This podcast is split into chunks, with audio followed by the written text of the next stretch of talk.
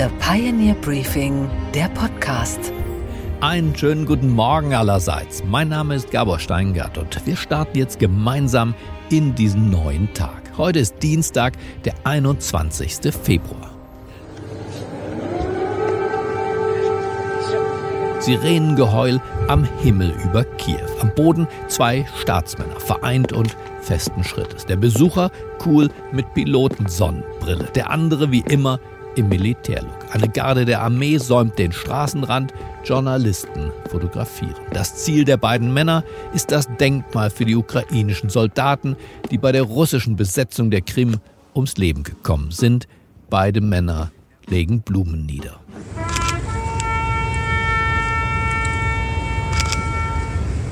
Doch Joe Biden, der amerikanische Präsident, ist nicht nach Kiew gekommen, um hier Blumen zu überreichen. Er ist gekommen, um seine grenzenlose Solidarität anzubieten. You and all Ukrainians remind the world every single day what the meaning of the word courage is. For as long as it takes, and that's how long we're going to be with you, Mr. President, for as long as it takes. Und Joe Biden ist gekommen, um seinen eigenen Mut und sein Durchhaltevermögen in dieser militärischen Auseinandersetzung zu demonstrieren. Kiev stands and Ukraine stands. Democracy stands. Es war Joe Bidens Mission Accomplished Moment. Wir erinnern uns an George W. Bush, der kurz nach dem Einmarsch der US-Streitkräfte im Irak den Sieg zu Hause vermeldete zu früh vermeldete. Er damals auf einem Flugzeugträger, er nicht in Anzug, sondern in Uniform. Mission accomplished, die Mission ist erledigt, stand auf einem großen Transparent hinter ihm zu lesen. Because of you, our nation is more secure. Because of you, the tyrant has fallen and Iraq is free. Und jetzt zurück zu Joe Biden. Er ist nach Kiew gekommen, um zu sagen, ich habe geliefert. Er erinnert an sein erstes Gespräch mit Zelensky an jenem Tag, als die Russen in der Früh in das Land einmarschiert sind. Und Zelensky bat ihn damals in diesem Gespräch, versammeln Sie die Führer der Welt, um unser Land zu retten. You told me that you could hear the explosions in the background. I'll never forget that. And the world was about to change. I remember it vividly because I asked you, I asked you next, I asked you, what is there, Mr. President? What can I do for you? How can I be of help? And I don't know if you remember what you said to me, but you said, and I quote, gather the leaders of the world, ask them to support Ukraine. Aber, und das ist die große Botschaft des amerikanischen Präsidenten, Kiew steht noch, die Ukraine steht noch, die Demokratie steht noch und die USA und die Welt stehen an der Seite dieses kleinen Landes. You know, one year later, Kiev stands and Ukraine stands. Democracy stands. The Americans stands with you and the world stands with you. Die Ukraine kämpft und Joe Biden kämpft mit. Beide haben schließlich denselben Gegner. Wladimir Putin heißt er. Über ihn hatte Biden schon vor dem Warschauer Stadtschloss gesagt: For God's sake, this man cannot remain power. Dieser Mann in Moskau dürfe nicht an der Macht bleiben. Fazit, bevor wir es vergessen. In Amerika ist Außenpolitik immer eine Unterabteilung der Innenpolitik. Und die Innenpolitik ist immer Teil der Wahlkampfführung. Biden kämpft also und er kämpft gegen Putin und gegen Trump zur gleichen Zeit, auch in Kiew.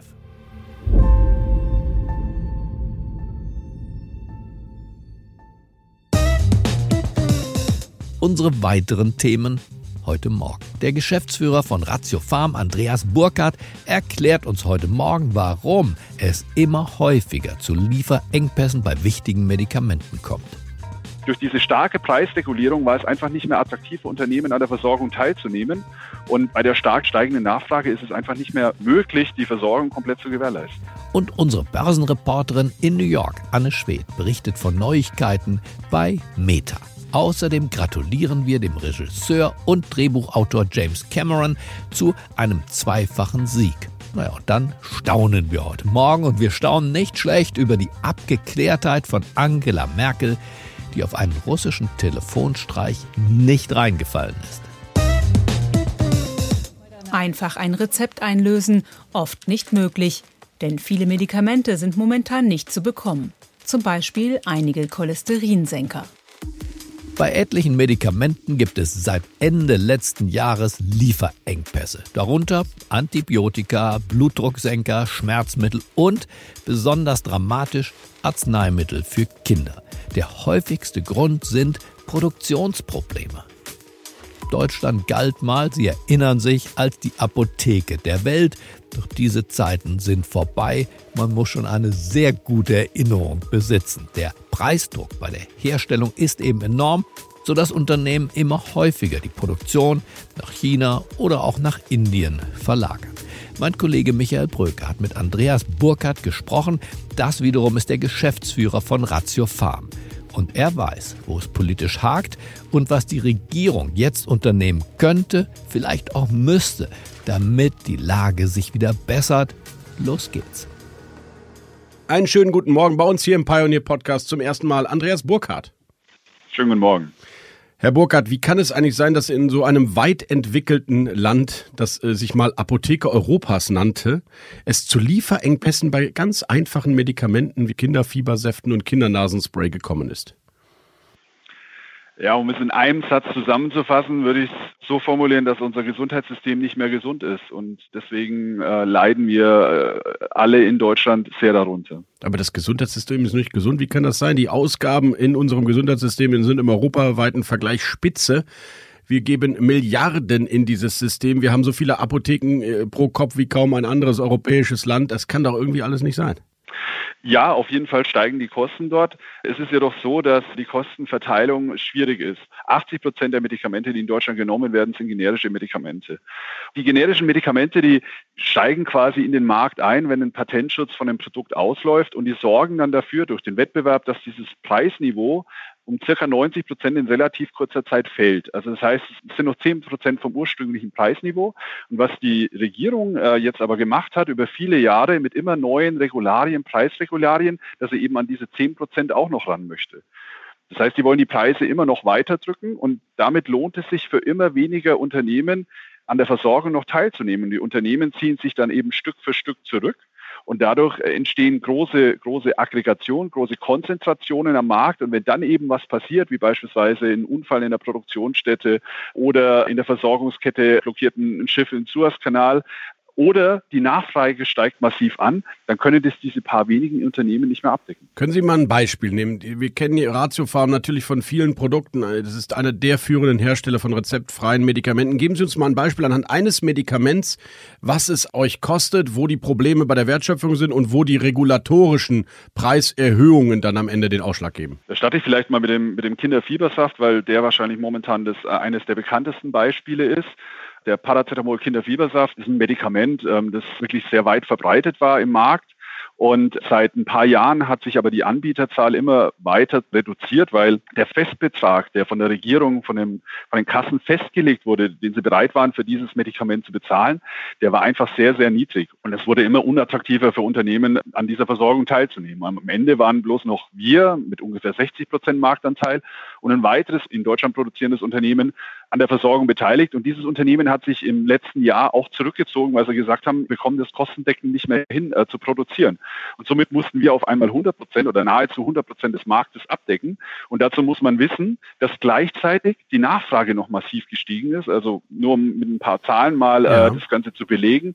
Wir haben letztes Jahr in 2022 doppelt so viel Paracetamol, Ratiofarm Kinderfiebersäfte verkauft als im Jahr zuvor. Und trotzdem haben wir es nicht geschafft, die Nachfrage zu deckeln. Also das heißt, durch diese starke Preisregulierung war es einfach nicht mehr attraktiv für Unternehmen an der Versorgung teilzunehmen.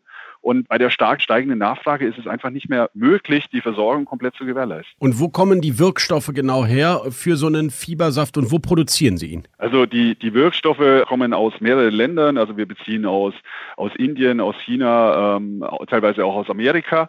Produzieren tun wir den in Ulm, aber das Problem war nicht der Wirkstoff bei diesem Produkt. Das Problem war, dass man ganz schnell die Produktion hätte hochfahren müssen. Das heißt, wir mussten Arbeitskräfte beschaffen. Unsere Produktionskapazitäten sind natürlich auch limitiert. Ich kann ja das Volumen nicht um 100 Prozent steigern sozusagen. Sonst hätte ich ja vorher Leerkapazitäten gehabt. Und, und die Preise, die, die dort bezahlt werden, die decken diese Leerkapazitäten nicht ab. Das heißt, ich produziere eigentlich schon relativ an meiner Auslastungsgrenze. Und auf einmal war eine riesen Nachfrage dran. Das heißt, ich musste Personal beschaffen, was ja in der heutigen Zeit auch nicht mehr so einfach ist und musste meine Produktion hochskalieren und dann kommt hinzu, dass momentan die Lieferketten, wie in allen anderen Branchen, gestört sind. Das heißt, wir haben manchmal Probleme, Pumpen für Nasenspray zu bekommen. Wir haben Probleme, äh, die, die Folien für die Blister zu bekommen. Wir haben Probleme, Papier für die Verpackung zu bekommen, weil immer mehr Knappheit herrscht und dadurch sich immer wieder Verzögerungen im Produktionsprozess ergeben. Die Produktionsketten sind das eine, die Mitarbeiter sind das andere. Sie haben, äh, so liest man zumindest in einem Ihrer Interviews, ein erhebliches Problem, überhaupt Mitarbeiter für diese Labore in der Produktion zu bekommen. Ist das richtig? Ist deutlich schwieriger, äh, Mitarbeiter zu bekommen, aber wir bekommen sie nach wie vor. Wir haben allein im letzten Jahr 150 neue Mitarbeiter eingestellt äh, im Produktionsprozess um eben die Produktion nach oben zu ziehen. Aber in der Vergangenheit war es schon noch so, dass ich, wenn ich Produktionsmitarbeiter gebraucht habe, die vielleicht am Montag dastanden, ich sie kurz trainieren konnte und dann konnten sie bei der Produktion mithelfen. Das ist nicht mehr so einfach. Also das ist deutlich schwieriger, weil eben unsere Arbeitskräfte, also wir haben einen Fachkräftemangel, das wissen wir alle, wir kämpfen alle um Talente ähm, und es ist jetzt nach der, nach der Corona-Pandemie deutlich schwieriger geworden.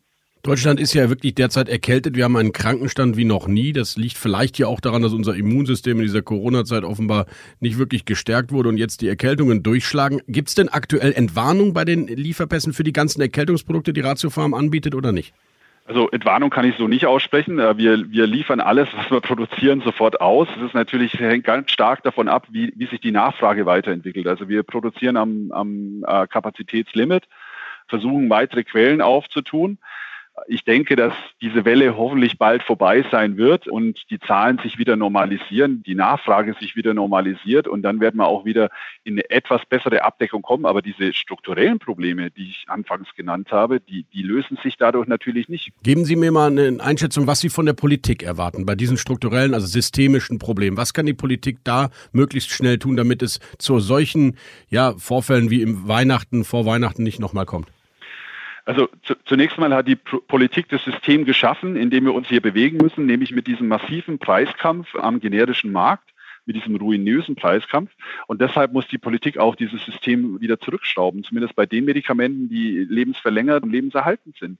Und, und deswegen müssen zum Beispiel die ganzen Preisregularien zumindest für bestimmte Produkte über einen längeren Zeitraum ausgesetzt werden. Es muss das, das Tendersystem bei den Krankenkassen einfach aufgearbeitet werden, dass nicht nur der billigste sich durchsetzt, sondern wahrscheinlich noch andere Kriterien ähm, für den Zuschlag sorgen sollten, wie beispielsweise Einhaltung Umweltauflagen, Einhaltung von sozialen äh, Standards, eventuell die Geografie der Produktion, also wo produziere ich wirklich.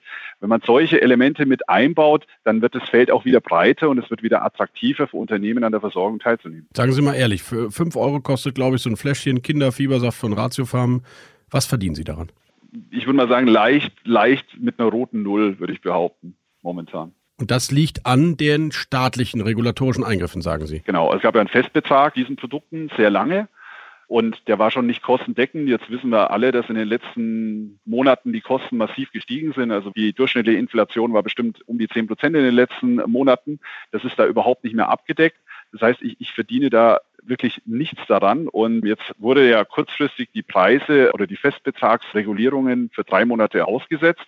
Aber das bringt uns natürlich nicht weiter. Also für drei Monate kann ich nicht äh, eine Investition in eine neue Produktionslinie tätigen oder, oder kein neuer Wettbewerber mit einsteigen, um die Versorgung zu generieren. Das heißt, es musste wirklich über einen längeren Zeitraum erfolgen, um einfach Planungssicherheit für die Unternehmen darzustellen, um wirklich sie zu ermutigen, zu investieren. Deswegen wünschten Sie sich, dass allerdings illusorisch, dass die Festbeträge komplett abgeschafft werden. Für bestimmte Produkte oder wenn man sieht, wie beispielsweise beim Fiebersaft, dass ich eine enorme Verengung am Markt habe, bei diesen Produkten würde ich sie aussetzen. Ich würde es nicht generell machen, aber bei den Produkten, wo wir sehen, dass wir in eine, in eine Versorgungsproblematik laufen, würde ich das tun für einen gewissen Zeitraum. Sie haben eine Verhandlungsmacht im Umgang mit Karl Lauterbach in dem Sinne, dass er doch unbedingt möchte, dass die europäische und auch die deutsche Pharmaindustrie zurückkehrt mit der Produktion mit den Lieferketten, damit wir in Europa unabhängig werden. Wir haben in der Pandemie erlebt, dass diese, diese Abhängigkeit von chinesischen Vorprodukten und Wirkstoffen ein Problem ist und jetzt soll alles wieder renationalisiert werden, sage ich mal. Das ist ja wahrscheinlich auch ein Leverage für Sie zu sagen, okay, wenn wir hier im Standort mehr machen sollen und äh, unsere Lieferketten hierhin zurückverlagern sollen, dann brauchen wir finanzielle Unterstützung. Ist das richtig? Ähm, ja, da, da gebe ich Ihnen recht. Also wir, wir begrüßen ausdrücklich die, die ersten Schritte, die die Politik hier wirklich vorgenommen hat. Es war wirklich zum ersten Mal, dass dieses Problem erkannt wurde und dass man ähm, aktiv einschreiten will und äh, Veränderungen herbeiführen will. Allerdings sind die Veränderungen, die bislang aufgerufen worden sind, sicher nicht der Gamechanger in diesem ganzen Thema. Also ich sagte ja eingangs, wir brauchen deutlich längere Planungssicherheit. Und es wird auch nicht ausreichen, nur bei Antibiotika oder ähm, ähm, onkologischen Produkten einen, einen zweiten Tender aufzurufen. Da muss ein bisschen mehr passieren, dass Unternehmen wirklich Investitionsentscheidungen tätigen und wir sagen, sie kehren in diese Versorgung zurück. Deutschland mal die Apotheke Europas gewesen, der führende Medikamentenproduktionsvertriebsstandort, das ist passé. Definitiv, absolut. Also ich glaube, wir sind einer der wenigen, die noch sehr große Produktionsvolumina in Deutschland haben. Und wir sind auch noch einer der wenigen, der wirklich versucht, die, das breite Portfolio anzubieten, das wirklich sämtliche Krankheiten behandeln oder kurieren kann. Und es gibt immer weniger und bei uns intern gibt es natürlich auch Diskussionen, wo produzieren wir, wo, wo, können wir überhaupt noch konkurrenzfähig produzieren, damit wir beispielsweise Zuschläge für den Tender erhalten. Weil wenn ich in Deutschland produziere mit höheren Produktionskosten, und bin mit einem Unternehmen äh, in Konkurrenz, das deutlich günstiger äh, produzieren kann und die bekommen dann den Zuschlag in dem Tender, dann habe ich keine Chance, hier weiter zu produzieren. Herr Burkhardt, ich kann nur hoffen, dass Karl Lauterbach das hier hört und Ihnen weiterhin zuhört und Sie bei uns in Deutschland bleiben und produzieren. Vielen Dank für dieses Gespräch an diesem Morgen. Ich danke Ihnen, Herr Brücker. Und was ist heute an den Finanzmärkten los? Na, da schauen die Anleger heute ganz genau auf die neue Einführung von Facebook-Gründer Mark Zuckerberg. Und mehr dazu weiß meine Kollegin Anne Schwedt in New York. Einen wunderschönen guten Morgen, Anne. Guten Morgen, Gabor. Nachdem Elon Musk bei Twitter ja eine Gebühr für den blauen Haken eingeführt hat, zieht jetzt offenbar Mark Zuckerberg gleich auch bei Meta, ehemals Facebook, soll die Verifizierung in Zukunft Geld kosten. Anne, sag uns, was ist da konkret geplant und was erhofft er sich damit? Ja, und zwar sollen Nutzer die Möglichkeit bekommen, ein amtliches Ausweisdokument einzureichen und dafür so ein blaues Verifizierungshäkchen zu erhalten. Allerdings, wie du schon sagst, kostet das aber und zwar 11,99 Dollar im Monat beziehungsweise 14,99 Dollar, wenn man das über ein Apple-Gerät bucht, weil dann ja noch diese Apple App Store-Gebühr draufkommt. Dieser Service soll in dieser Woche schon in Australien und Neuseeland eingeführt werden und andere Länder sollen dann später noch folgen. Laut Zuckerberg geht es wohl darum, Instagram und Facebook sicherer zu machen, damit die Nutzer schneller erkennen, ob es sich um echte oder Fake-Accounts handelt. Bisher gab es solche Häkchen ja nur für Promis, Politiker oder Personen, die sonst irgendwie in der Öffentlichkeit stehen, weil da ja die Gefahr am größten ist, dass es da Nachahmer gibt und damit Nutzer auch erkennen können, dass sie diesen Accounts vertrauen können. Außer um das Netzwerk sicherer zu machen, hat Meta natürlich dadurch auch noch eine neue Einnahmequelle erschlossen und erhofft sich jetzt zusätzliche Einnahmen. Und ja, das erinnert schon alles ein bisschen an die Initiative von Elon Musk bei Twitter, als er es da eingeführt hat. Da ging das aber erst nach hinten los, weil dann jeder, der diese monatliche Gebühr gezahlt hat, sich für jeden ausgeben konnte und dann noch das blaue Häkchen dabei hatte. Das soll bei Meta anders sein, weil man da eben nicht nur die Gebühr zahlen muss, sondern auch einen Ausweis einreichen muss und danach seinen Namen nicht einfach wieder in was anderes ändern kann. Also kann man echt gespannt sein, wie das so bei den Nutzern dann angenommen wird. Vielen Dank für diese Aufklärung. Lass uns schnell noch nach Asien schauen. Die Investmentbank Goldman Sachs glaubt ja, dass chinesische Werte in diesem Jahr um Festschnallen bis zu 24 Prozent zulegen könnten. Anne, wie kommt Goldman Sachs bitte schön auf diese Prognose? Goldman macht es vor allem an den Aufhebungen der Corona-Lockdowns fest. Also die chinesische Wirtschaft wird sich in diesem Jahr wohl von den Corona-Lockdowns erholen und dann quasi diesen Boom erleben, den wir ja in 2021 schon hatten, als es bei uns diese Wiederöffnungen gab. Man hat es ja jetzt schon in den letzten beiden Monaten echt deutlich gesehen. Mit der Aufhebung des Lockdowns legten die Finanzmärkte deutlich zu. Der Index von den wichtigsten mehr als 700 chinesischen Firmen war Ende Januar verglichen mit den Tiefständen im Oktober um fast 60 Prozent im Fluss. Seither ist der Index zwar wieder etwas gefallen, um fast 8 Prozent, aber dennoch zeichnet sich da jetzt echt eine Trendwende ab. Goldman Sachs macht seine neue Prognose aber auch an Wirtschaftsdaten fest, die es jetzt aus China gibt und die auch deutlich zeigen, wie sehr die Wirtschaft sich doch jetzt wieder erholt. Also aufs Jahr gesehen könnte der chinesische Aktienmarkt deren Meinung nach um gut 24 Prozent zulegen. Okay, Gabor, und was hat dich heute Morgen wirklich überrascht? dass die russischen und sehr kremlnahen Komiker Wovan und Lexus immer noch versuchen, mit ihrer Masche weltweit Politiker aufs Glatteis zu führen. Gern rufen die beiden ja in Großbritannien an und spielen dann ihre Telefonstreiche. Hello, good afternoon, it's Boris Johnson here. Jetzt wurde Bundeskanzlerin Angela Merkel ins Visier genommen. Man gab sich am anderen Ende der Telefonleitung als der ehemalige ukrainische Präsident Poroschenko aus. Merkel war zurückhaltend. Freundlich war sie auch, aber sie ist misstrauisch. Was will dieser Anrufer eigentlich von mir, fragt sie sich. Was sind die Botschaften, die du mir äh, sagen möchtest oder was ähm, erwartest du oder möchtest du, dass ich etwas tue. Und der gespielte Poroschenko wollte zum Beispiel wissen, wie Merkel die Rolle der Franzosen im aktuellen Konflikt mit Russland einschätzt. Aber Merkel will nicht antworten, sondern sie will die Spielregeln für dieses Gespräch festlegen. Sehr, sehr clever. Ähm, Petro, vielleicht erst nochmal zum Charakter dieses Gespräches. Also mir wäre es recht, wenn das ein Gespräch zwischen uns beiden bleibt und wir da keine große Pressearbeit machen, denn ich möchte nicht, dass eine zweite öffentliche Front aufgebaut wird. Äh, die offiziellen Kontakte gehen zwischen unseren Regierungen.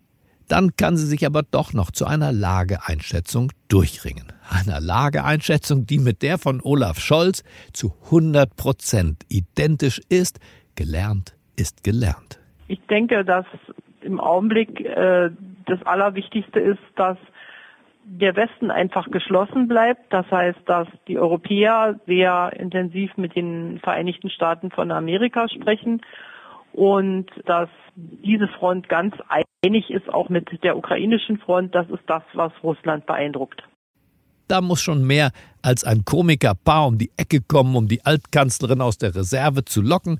Der Volksmund hat es ja geahnt. Vorsicht ist die Mutti der Porzellankiste. Und was, Gabor, geht eigentlich gar nicht? dass man glauben könnte, dass Filmregisseur James Cameron zu der seltenen Spezies gehört, der immer nur Kassenschlager abliefert.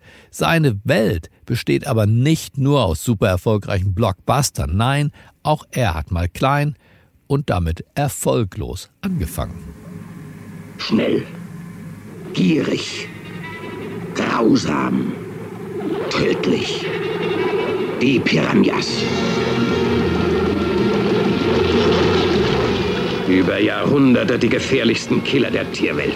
Das war Camerons erster Film Piranhas, die fliegenden Killer. 1981 war das.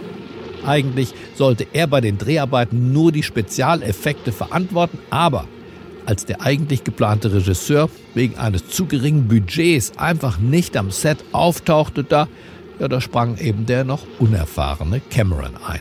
Der Film wurde von der Kritik vernichtet und schrammte nur haarscharf an einem finanziellen Fiasko vorbei, sodass man Cameron zumindest aber im einschlägigen Science-Fiction-Sujet auf dem Schirm behielt, sein nächstes Projekt allerdings. Jetzt ist die neue Brut da. Das war dann schon ein Welterfolg. I'll be back. Nach dem Terminator mit Arnold Schwarzenegger rollten sie James Cameron dann weltweit an den Kinokassen den roten Teppich aus. Ein Blockbuster folgte auf den nächsten Aliens True Lies. Und dann knackte er mit Titanic als erstem Film die Milliardenmarke bei den Einspielergebnissen. Und wo genau wohnen Sie, Mr. Dawson? Also im Augenblick ist meine Adresse noch die RMS Titanic. Was danach kommt, weiß nur der liebe Gott. Lange glaubte man, dass es gar nicht erfolgreicher gehen kann, aber Cameron überholte Cameron und setzte immer noch einen drauf. Avatar zum Beispiel, die Reise nach Pandora von 2009, ist bis heute an der Kinokasse der erfolgreichste Film aller Zeiten.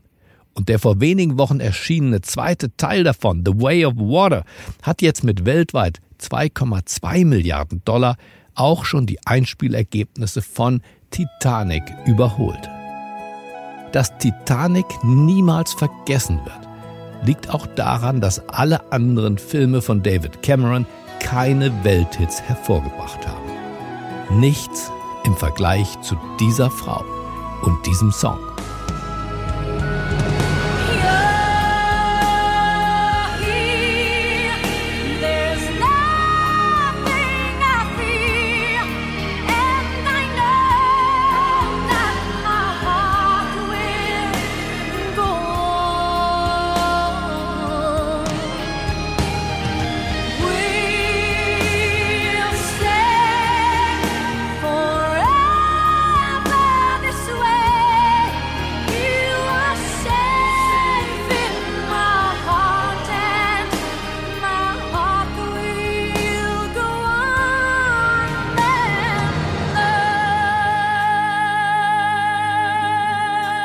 Ich wünsche Ihnen einen gefühlvollen Start in diesen neuen Tag. Bleiben Sie mir gewogen, es grüßt Sie auf das Herzlichste. Ihr Gabor Steingart.